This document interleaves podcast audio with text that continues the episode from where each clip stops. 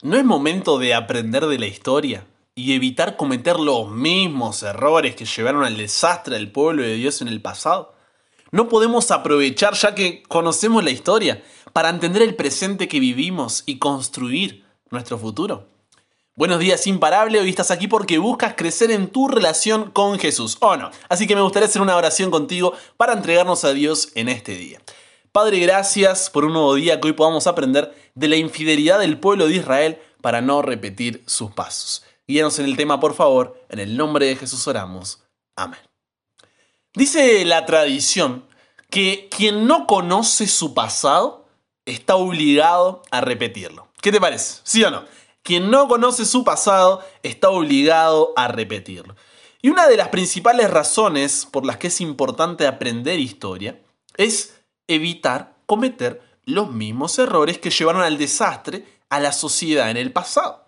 Porque la historia nos permite conocer el pasado para entender el presente que vivimos y construir nuestro futuro. En el episodio de ayer aprendimos sobre la relación entre la fe y el descanso en el relato del pueblo de Israel. Porque el pueblo de Israel había llegado cerca de Canaán, es más, habían enviado espías a la ciudad, estaban ahí a un paso de lograrlo, pero aquel pueblo que había estado esclavo en Egipto, que había sido librado de las plagas, que había salido de Egipto, que había atravesado el Mar Rojo, que había sido alimentado por maná, que había bebido el agua de la roca, a pesar de la fidelidad de Dios, rechazaron a Dios con un volvámonos a Egipto y su infidelidad, su desobediencia, hizo que ninguno de esa generación del pueblo, ni Moisés, salvo Josué y Caleb, entraran en la tierra prometida, su descanso. Y muchas veces somos exactamente igual que el pueblo. No nos damos cuenta que por no tener fe en aquel que nos liberó de Egipto, tampoco podremos experimentar el descanso en la Canaán. ¿Por qué? Porque nos entretuvimos en el desierto. Mira la dolorosa respuesta de Dios ante la infidelidad del pueblo en números 14, 21 en adelante. Dice, mas tan ciertamente como vivo yo, y mi gloria llena toda la tierra, está hablando Dios, dice, todos los que vieron mi gloria y mis señales que he hecho en Egipto y en el desierto, y me han tentado ya diez veces y no han oído mi voz, no verán la tierra de la cual juré a sus padres. No, ninguno de los que me han irritado la verá. Pero a mi siervo Caleb, por cuanto hubo en él otro espíritu y decidió ir en pos de mí, yo le meteré en la tierra donde entró, y su descendencia la tendrá en posesión. Ahora bien, el amalecita y el cananeo habitan en el valle. Volveos mañana y salid al desierto camino del mar rojo. Y Jehová habló a Moisés y a Aarón diciendo, ¿Hasta cuándo? ¿Hasta cuándo oiré esta depravada multitud que murmura contra mí? Las querellas de los hijos de Israel que de mí se quejan. Diles, vivo yo, dice Jehová, que según habéis hablado a mis oídos, así haré yo con vosotros. En este desierto caerán vuestros cuerpos. Todo el número de los que fueron contados de entre vosotros de veinte años arriba, los cuales han murmurado contra mí. Vosotros, a la verdad, no entraréis en la tierra, por la cual alcé mi mano y juré que os haría habitar en ella, exceptuando a Caleb, hijo de Jefone, y a Josué, hijo de Nun. Versículo 31.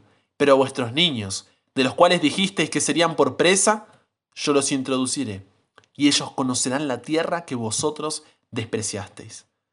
En cuanto a vosotros, vuestros cuerpos caerán en el desierto, y vuestros hijos andarán pastoreando en el desierto cuarenta años, y ellos llevarán vuestras rebeldías hasta que vuestros cuerpos sean consumidos en el desierto. Conforme al número de los días de los cuarenta días en que reconocisteis la tierra, llevaréis vuestras iniquidades cuarenta años, un año por cada día, y conoceréis así mi castigo. Yo Jehová he hablado, así haré a toda esta multitud perversa que se ha juntado contra mí. En este desierto serán consumidos y ahí morirán. ¡Qué relato desgarrador! Fue así como solamente Josué y Caleb entraron a la Canaán junto con la nueva generación. No porque Dios no lo hubiera querido, sino porque ellos mismos despreciaron la promesa de Dios. Y Dios, en el amor que tiene por nosotros, no puede obligarnos a aceptar ese amor, sino que debe ser recíproco, debe ser correspondido. Una nueva generación cruzó la frontera. y con la ayuda de Dios tomó las fortalezas de la tierra y se estableció allí. Pero el tiempo pasó y nuevamente Israel rechaza a Dios y cayó en infidelidad acostándose con otros dioses. Entonces Dios les recuerda lo que había sucedido cuando sus padres se apartaron de él. Y en época de rey David en el Salmo 95, 8 al 11 dice, No endurezcáis vuestro corazón como en Meriba, como en el día de Masá en el desierto, donde me tentaron vuestros padres, me probaron y vieron mis obras. Cuarenta años estuve disgustado con la nación y dije, Pueblo es que divaga de corazón y no han conocido mis caminos. Por tanto juré en mi furor que no entrarían en mi reposo. Y si bien el pueblo volvió a ser fiel a Dios por un tiempo, después de esto, en el reinado de David, nuevamente cayeron en infidelidad. A tal punto que cuando el propio Dios vino a la tierra, Juan 1.11 dice que a lo suyo vino y los suyos no le recibieron. Tanta era la infidelidad que no pudieron reconocer al propio Dios aquí en la tierra. Y si bien hoy, tú y yo, no somos esclavos en Egipto, sí somos esclavos del pecado. Y Dios quiere librarnos para que podamos experimentar su descanso en la Canaán celestial, gracias a la vida, muerte y resurrección de Jesús. Y es por eso que hoy nos vuelve a realizar la misma advertencia que realizó en Salmos, pero ahora en Hebreos capítulo 3, 7 al 12, que dice, por lo cual, como dice el Espíritu Santo, si oyeres hoy su voz, no endurezcáis vuestros corazones, como en la provocación en el día de la tentación al desierto, donde me tentaron vuestros padres, me probaron y vieron mis obras cuarenta años, a causa de lo cual me disgusté contra esa generación y dije, siempre andan vagando en su corazón, y no han conocido mis caminos. Por tanto juré en mi ira, no entrarán en mi reposo. Mirad, hermanos, que no haya ninguno de vosotros corazón malo de incredulidad, para apartarse del Dios vivo. Comenzamos el programa diciendo que quien no conoce su pasado está obligado a repetirlo. Y si miras el pasado descrito aquí en la Biblia, hay dos motivos principales por los cuales, si vemos hacia atrás en la historia, el pueblo de Israel fue infiel. Primero, creían que lo que tenían enfrente, entre ellos y la Canaán, era demasiado para poder enfrentarlo, y que era mejor volver a donde habían salido y conformarse con una vida de esclavo. Y en segundo lugar, no quisieron ser la nota discordante de la melodía, y quisieron parecerse a las otras naciones que eran paganas, siendo seducidas por ellas y sus costumbres, viviendo como esclavos cuando en realidad eran hijos e hijas del rey. Entonces, para un momento y reflexiona. ¿No estamos repitiendo exactamente los mismos errores del pueblo hace miles de años atrás?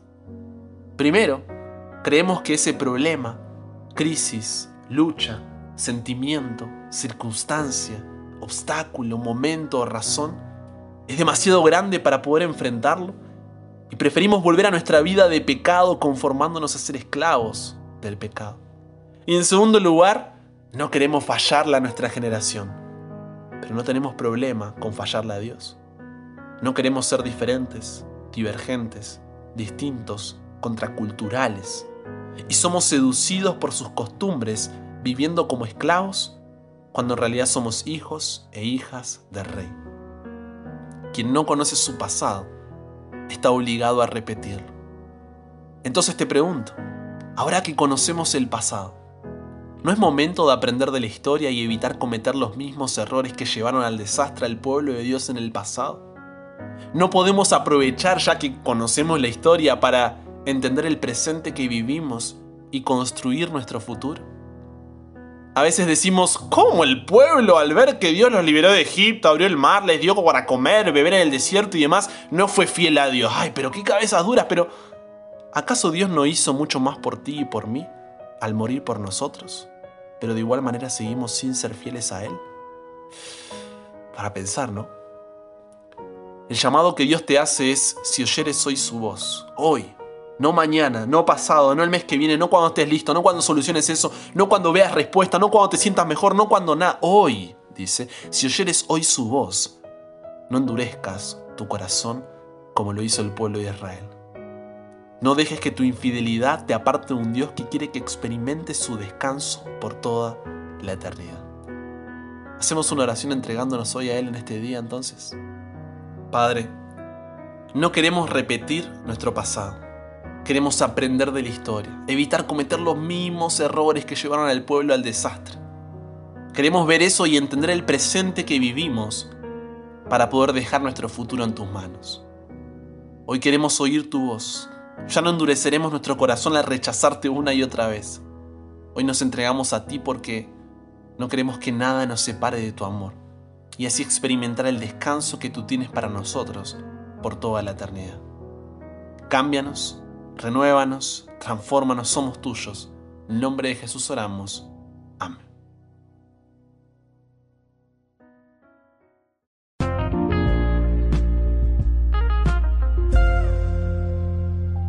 Estoy muy contento de haber compartido estos minutos contigo. ¿Qué programó en el de hoy? Mi nombre es Brian Chalá. Sígueme en Instagram como arroba chalabrian para que juntos sigamos creciendo nuestra relación con Dios. Comparte este episodio y te espero cada día de lunes a viernes con un nuevo programa aquí en WhatsApp para que nunca pares de aprender y nunca pares de crecer. ¿Por qué? Porque hasta el cielo no paramos.